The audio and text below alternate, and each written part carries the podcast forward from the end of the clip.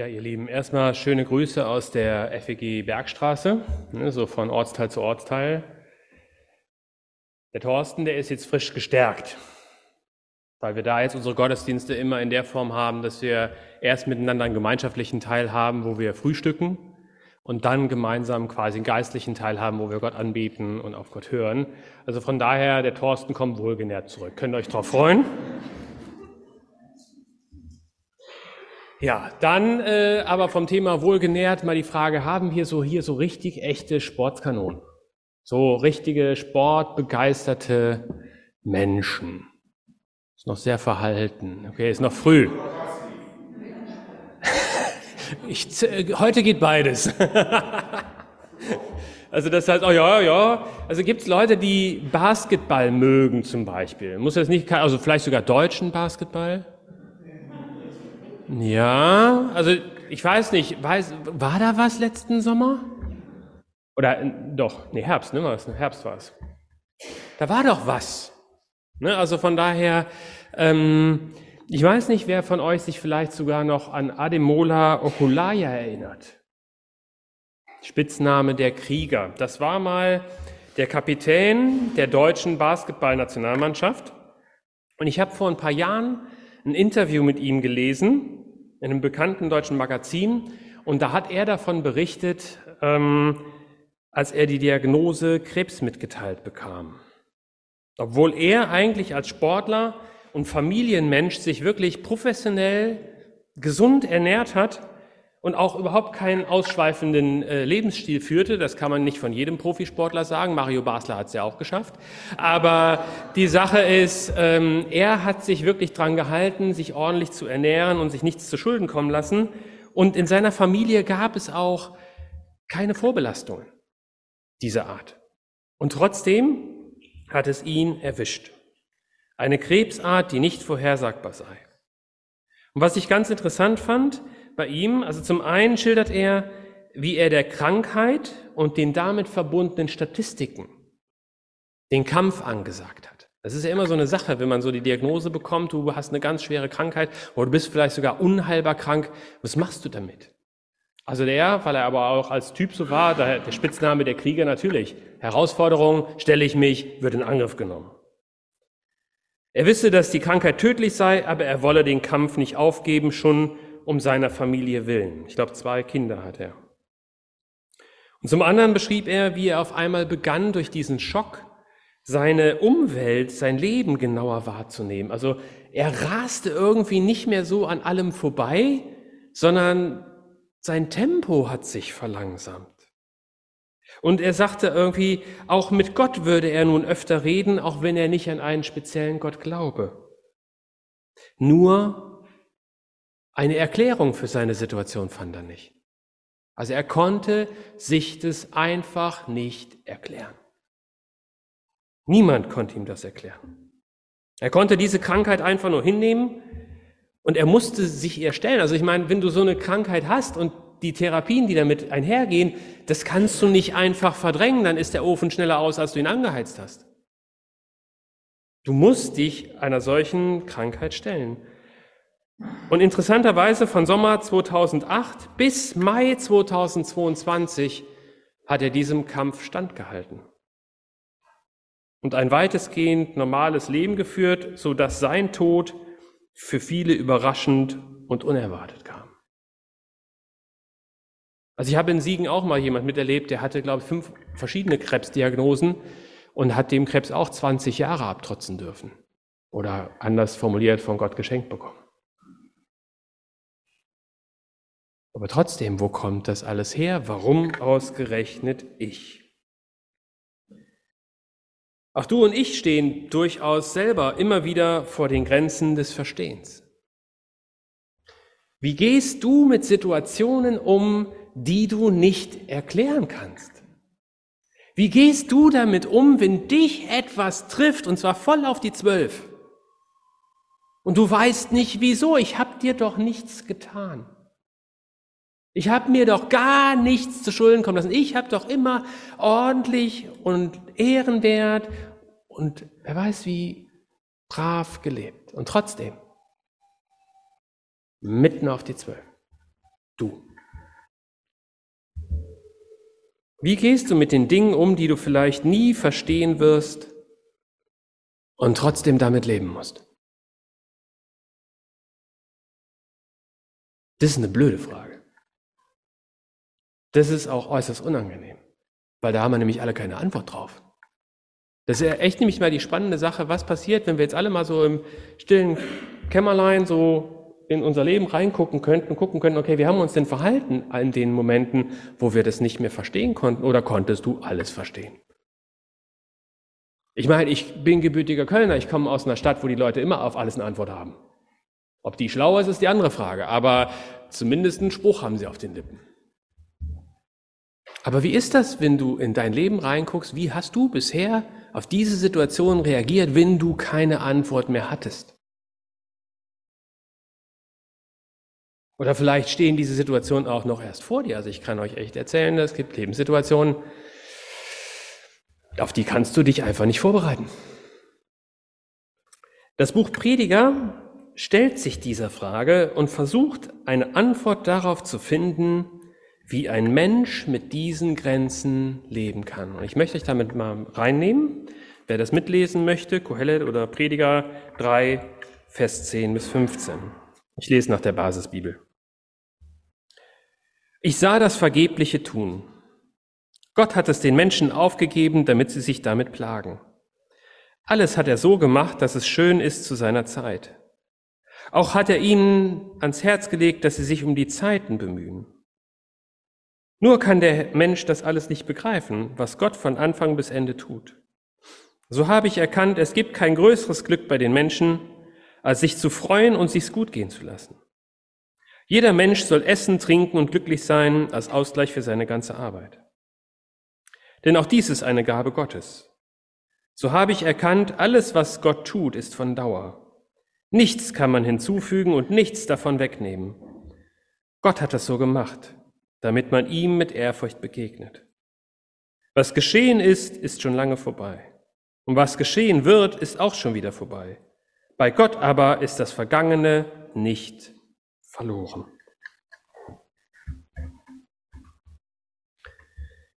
Also ich muss sagen, das ist jetzt vielleicht nicht gerade so, das, also der Prediger geht vielleicht nicht so als Motivationscoach durch, oder? So dass wir alle so schacker jetzt, wir können es schaffen. Yeah. Es klingt irgendwie so nüchtern, was der uns hier zu sagen hat. Und man muss dazu wissen, dass Israel zur damaligen Zeit unter griechischer Herrschaft stand und von der griechischen Kultur und Philosophie geradezu überschwemmt wurde. Also das heißt, dieses griechische Denken war überall und jeder, der was auf sich hielt, der versuchte mitzueifern und sich da reinzudenken und auch völlig so trendy zu sein. Ja, man galt als modern, wenn man sich damit auskannte und Eindruck schinden konnte bei den griechischen Besatzern. Aber wie das dann so ist, ne, wenn das alles so en vogue ist und so toll ist und so spektakulär und man versucht, sich da so auf einzulassen, wie leicht geht einem das verloren, was man bisher so wertgeschätzt hatte? Wie leicht verliert man das, woran man gehangen hat, im vermeintlichen Gewinn des Neuen? Ja, dass man inmitten dieser schönen Reize den Glauben an Gott langsam peu à peu verliert. Und so stand der Prediger vor der Frage, welchen Anker hat mein Glaube? Oder auch anders gefragt, wie kann ich die Herausforderungen meiner Zeit aushalten? Und da sagt der Lapidar zu in Vers 11, alles hat er so gemacht, dass es schön ist zu seiner Zeit. Auch hat er ihnen die Zeit ins Herz gelegt, heißt es eigentlich. Nur kann der Mensch das alles nicht begreifen, was Gott von Anfang bis Ende tut. Also ich weiß nicht, wer von euch da mal in seiner Zeit nach, in seinem Herzen nach Zeit gesucht hat. Weil das, was wir heute ja nicht mehr haben, ist Zeit. Also vielleicht war das damals gut, die Leute hatten noch Zeit. Den Satz, den ich heute in meiner Gemeinde meistens höre, ist, ich habe keine Zeit. Alle haben zu viel zu tun. Ich weiß nicht, ob das bei euch anders ist. Aber die Frage ist, wer hat denn noch Zeit und wer hat denn überhaupt die Hoheit über Zeit? Wer hat denn die Hoheit über alles das, was auf dieser Erde passiert, dieses ganze Chaos? Hält das eigentlich irgendwer zusammen? Und das ist das Interessante, dass der Prediger hier an Gott als Schöpfer festhält. Interessanterweise, du hast eben zum Beispiel vom Thema Heilung gesprochen, dass Gott heilt, dass Jesus geheilt hat. Und wie oft haben wir das in unseren Situationen, dass wir uns danach sehnen, dass Gott eingreift, dass Gott heilt. Wir erleben das auch immer wieder. Wir haben das bei uns in der Bergstraße auch ganz eindrucksvoll ein paar Mal erlebt, jetzt zuletzt.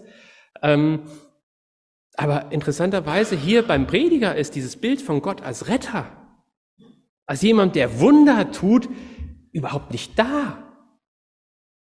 Als wenn er das komplett aufgegeben hätte. Gott retten, Gott eingreifen. Also er kommt da gar nicht drauf zu sprechen. Im ganzen Buch nicht. Vielleicht angesichts der vielen Enttäuschungen, die er miterlebt hat.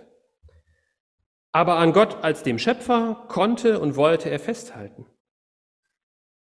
Dass Gott alles geschaffen hat und dass auch vor allem, und das haben wir bei Hiob ja ziemlich eindrücklich mitbekommen, dass da schon so ein gewaltiger Unterschied ist zwischen Gott und Mensch.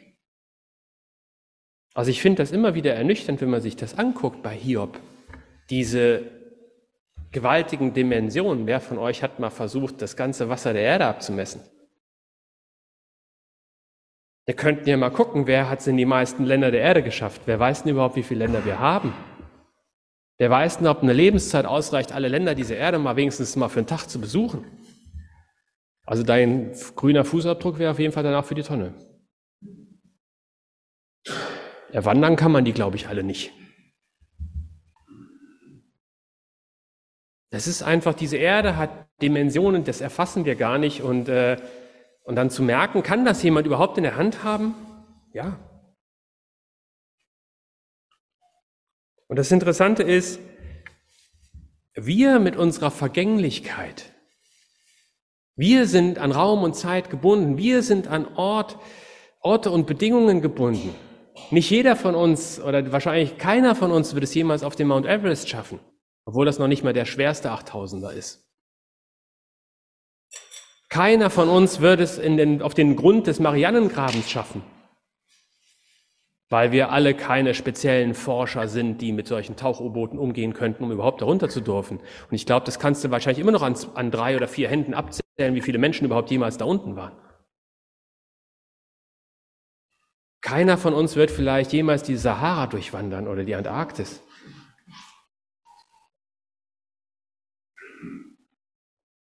Gott hat diese Welt in seiner Hand und Gott hat auch die Geschichte in seiner Hand. Das ist das, was so wichtig ist, dass das nicht voneinander zu trennen ist. Die Ordnung dieser Welt besteht nicht nur in ihren Grundvoraussetzungen, sondern auch in dem, was daraus wird. Also, was machst du mit den Herausforderungen deiner Lebenszeit? Es ist ja schön, das im Hinterkopf zu haben, aber was macht es mit dir und mit mir? Wie leicht fällt es dir, Dinge anzunehmen, die du nicht ändern kannst? Ist es da einfach für dich zu wissen, okay, Gott hat alles in der Hand, ich kann das so akzeptieren? Oder ist das nur Pfeifen im Walde? Ja, ja, Gott macht das schon. Oder ist es wirklich etwas, woran du dich festhältst? Wenn wirklich der Boden unter den Füßen weggerissen wird, so wie bei Ademola Oculaya, wenn du auf einmal die Diagnose bekommst, du hast vielleicht nur noch ein halbes Jahr. Ich weiß nicht, was sie ihm gesagt haben. Vielleicht haben sie ihm gesagt, du hast nur noch ein Jahr. Was machst du, wenn dir auf einmal deinem Leben so eine Grenze gesetzt wird und denkst, oh. ja, Gott hat alles in der Hand. Ja, wirklich? Warum gerade ich? Oder Ich weiß nicht, wer dann noch an den guten Gedanken, die Gott über dich haben soll, festhalten kann, wenn sowas Böses in deinem Leben einschlägt. Das, was ich glaube, was wir oft vergessen an den Momenten, ist, wir sind ja gewohnt seit der Nachkriegszeit, dass immer alles wächst, dass immer alles größer, dass immer alles besser, dass immer alles schneller, dass immer alles viel, viel toller wird. Es funktioniert aber schon seit ein paar Jahren nicht mehr. Wer aufmerksam ist, der merkt es auch. Es wird nicht immer alles besser und schneller.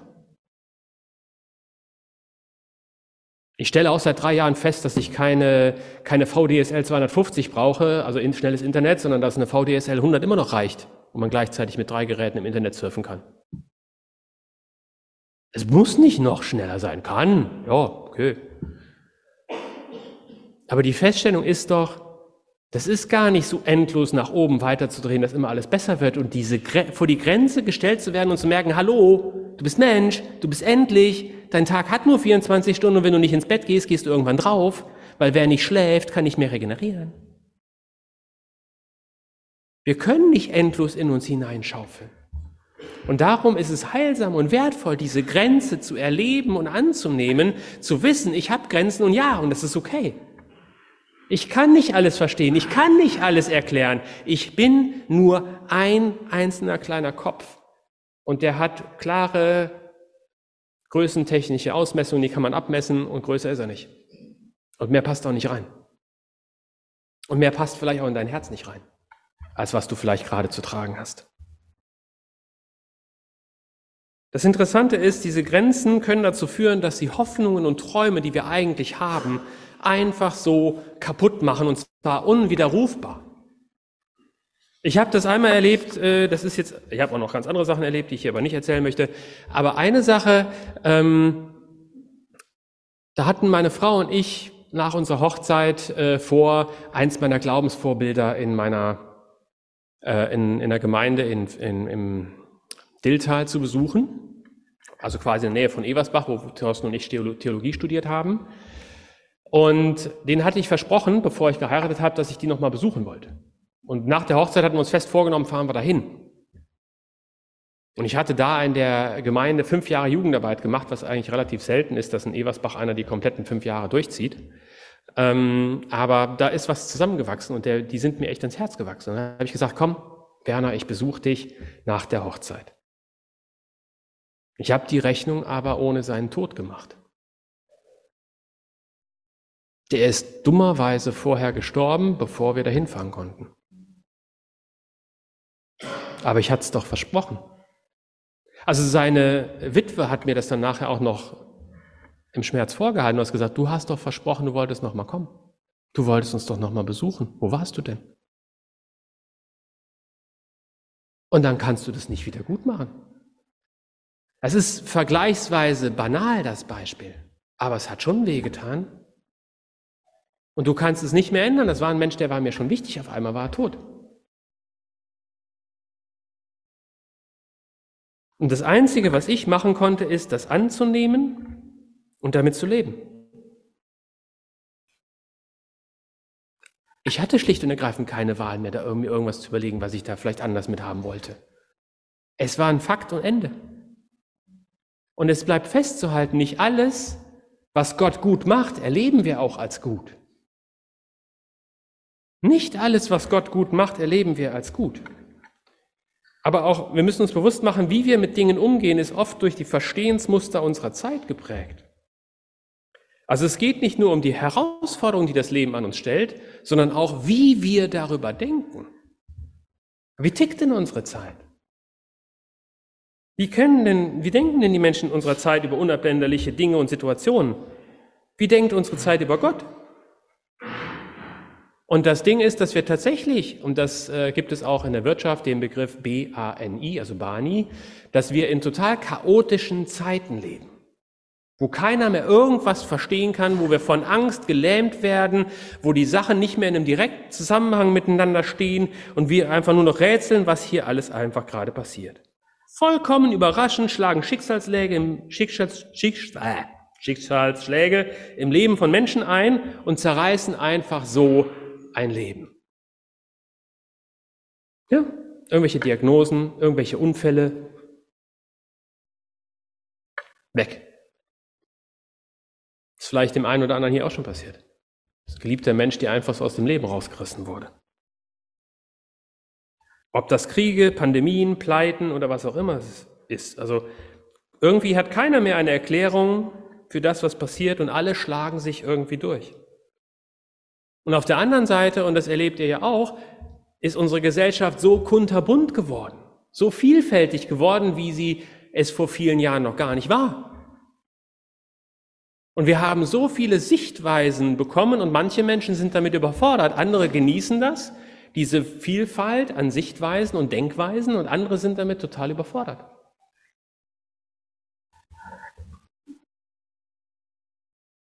Und das Interessante ist aber auch, okay, das bringt dann auch viele Meinungen mit sich. Und wir haben so viele unterschiedliche Meinungen und manche müssen erst noch lernen, wie wertvoll es ist, andere Meinungen stehen zu lassen und zuzuhören.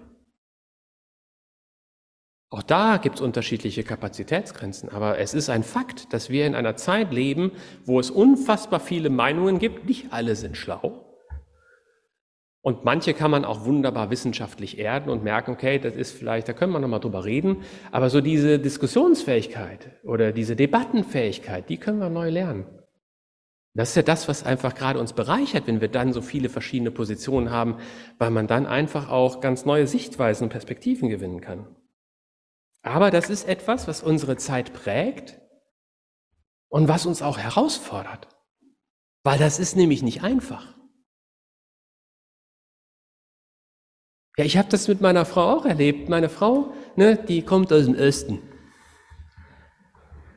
Zwar nicht aus Sachsen, aber aus Thüringen. Aber Thüringer Dialekt kann ich nicht nachmachen.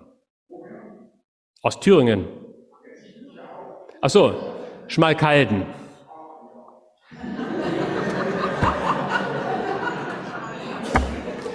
Also ich habe meinen Schwiegervater schon Dialekt reden gehört, ich habe kein Wort verstanden.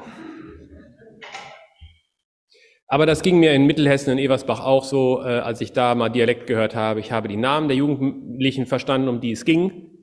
Und dass die alte Oma begeistert war, das war's. Ähm, ja. Aber das ist halt einfach die Sache, wir erleben das und meine Frau und ich haben das auch erlebt, man ist völlig anders geprägt durch die, Vor die Vorstellungen, die man dann im Kopf hat, sind einfach ganz, ganz andere. Und das geht ja bis ins Begriffliche hinein. Ja, und einfach so, so ein kleiner Begriff, da bin ich, da hat, waren wir noch, waren wir frisch verheiratet und das Telefon klingelte, und dann bin ich halt morgens dann aus dem Bett aufgesprungen, um ans Telefon zu gehen. Und dann fragte meine Frau mich anschließend, äh, was bist du denn eben so hochgerammelt? Und dann habe ich gesagt, was? Für mich als Kölner war Rammel eindeutig mit dem Fortpflanzungsverhalten von Kaninchen assoziiert. Ähm, in Thüringen heißt das einfach, sich ganz doll äh, abrupt bewegen. Aber das, ihr Lieben, ist genau das, jetzt auf die humorvolle Weise mal beschrieben, das ist ja so viel hochmultipliziert mit den unterschiedlichen Prägungen und Vorstellungen, die wir haben in der Vielfalt der Kulturen.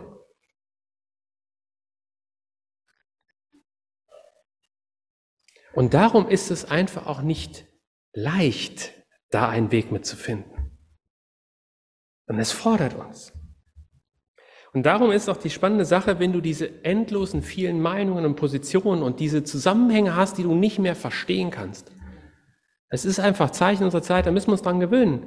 Es ist chaotisch und keiner weiß mehr, warum Dinge wie werden. Also du kannst auch nicht mehr, nichts mehr vorausberechnen, wie was werden soll. Das geht alles nicht mehr. Ist vorbei. Es ist schön, dass man sich das mal der Illusion hingeben konnte, das zu machen, aber jetzt auf jeden Fall die Realität wieder eingekehrt, das geht nicht mehr. Wo siehst du dich in fünf Jahren? Pff, hoffentlich auf dieser Erde. Das ist die genaueste, genaueste Eingrenzung, die ich vielleicht geben kann. Und das war vor zehn Jahren, 15 Jahren, war das die beherrschende Sichtweise. Wo siehst du dich in fünf Jahren? Da konnte man das fast genau auf, die, auf den Ort und die Zusammenhänge beschreiben und dann konntest du deine Karriere genau da auf den Punkt ausplanen. Das geht nicht mehr. Du musst heute musst du eine Flexibilität und Offenheit mitbringen, die manche vielleicht nicht so haben. Und das ist jetzt auch die spannende Frage, wenn du dir das überlegst. Wie tief reichen deine Glaubenswurzeln und wie kannst du diese unterschiedlichen Meinungen verdauen? Also das heißt, man kann völlig verloren gehen in diesem ganzen, dieser ganzen Vielfalt oder man kann sich irgendwo erden. Und das ist das Interessante. Der Prediger stand ja diesem griechischen Denken gegenüber und da war das Thema Glück das alles beherrschende Thema. Ja, Glück war das, was jederzeit vollständig verfügbar war und alles andere war, was nicht verfügbar war, war belanglos. Also jede Handlung, die nach dem höchsten Glück sowohl des Einzelnen als der Gemeinschaft strebte, war per se gut. Und dem hielt halt der Prediger entgegen, dass es keinen Genuss ohne Verantwortung gäbe. Aber wer setzt dem Menschen seine moralischen Grenzen? Und ganz ehrlich, ich finde, da sind wir heute auch wieder mittendrin. Welche moralischen Grenzen sind wichtig und welche moralischen Grenzen sind vielleicht auch nötig? Also hier heißt es in Vers 12 und 13, es gibt kein größeres Glück bei den Menschen, als sich zu freuen und sich gut gehen zu lassen. Jeder Mensch soll essen, trinken, glücklich sein als Ausgleich für seine ganze Arbeit, denn auch dies ist eine Gabe Gottes. Das ist so banal. Ich weiß nicht, gibst du dich, würdest du dich damit zufrieden geben? Ich habe das Gefühl, wir leben in Zeiten, wo die Ambitionen irgendwie so viel höher sind, so viel größer sind. Ja, vor Jahren wollten wir noch die, die, die Welt aus den Angeln heben, das Universum und was für Fortschrittsfantasien wir hatten. Und heute stehen wir gefühlt immer noch an den Grenzen eines atomaren Vernichtungskrieges und keiner weiß, wie viel morgen wir noch haben. Hat man manchmal das Gefühl. Oder auch was für Panikattacken wir kriegen. Da gibt es da eine bestimmte Partei, die sie in Deutschland groß macht, die irgendwie meines Erachtens nicht kapiert hat, was von 90, dass es die ganze Geschichte vor 90 Jahren schon mal gewaltig schiefgelaufen ist. Äh, und wieder auf diese Trumpfkarte setzt angeblich. Und auch das erzeugt bei manchen Leuten eine ganz, ganz tiefe Panik, wo ich sage, hey Leute, gestern gab es die große Demo schon dagegen und sagen, hey, dann ist es Zeit aufzustehen und zu sagen, Leute, so nicht. Das machen wir nicht mit. Wir wollen keine Diskriminierung. Wir wollen auch nicht dieses Denken. Schluss mit der AfD. Es reicht. Wer hält uns davon zurück? Also das, was wichtig ist, ist anzunehmen, dass wir mit Grenzen zu tun haben und dass es Dinge gibt, die Gott uns schenkt. Und das, was ich per se so wichtig finde hier drin, ist, dass Gott da ist und dass Gott uns mit dem versorgt, was wir brauchen und was wirklich für den Tag und für uns als Gemeinschaft reicht. Und dass das etwas ist, wo wir aber in unserer Zeit, glaube ich, völlig verlernt haben, uns darüber zu freuen, was Gott uns gibt. Weil wann ist genug genug? Genauso maßlos, wie wir in unserer Überforderung sind, genauso maßlos sind wir in unserem Konsum. Aber warum eigentlich?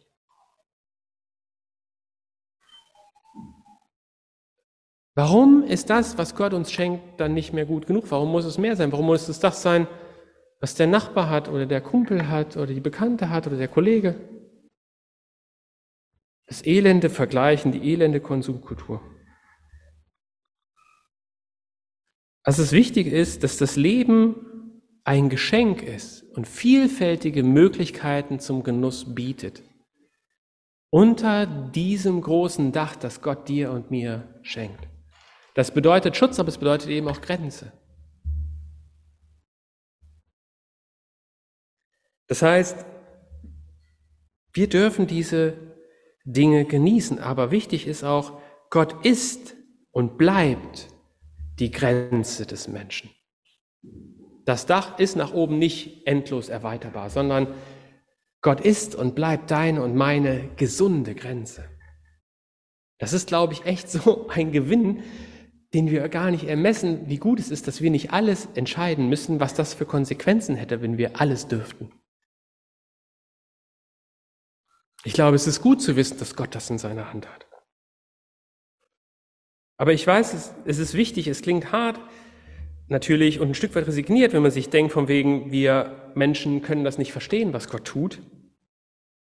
Aber ich glaube, es geht darum, dass Gott zu fürchten nicht etwas ist, was mit Angst zu tun hat, sondern mit etwas viel, viel gesünderem, diesem Bewusstsein um die Heiligkeit und die Dimension Gottes, was Gott tun kann und tun will und ihm zu vertrauen, dass er das auch tut, was wichtig ist. Ich hätte es im Leben nicht für möglich gehalten, dass Gott tatsächlich jemand von den Toten zurückholt. Und wir haben es in der FEG Bergstraße ja wirklich erlebt. Mit unserer Svenja. Aber das hat keiner von uns gemacht. Das hat auch keiner von uns beeinflusst. Das hat Gott gesagt, ich will das tun. Und das ist ja gerade das Wichtige und das Kraftvolle, dass wenn wir wirklich diese Demut haben, okay, Herr, dein Wille geschehe,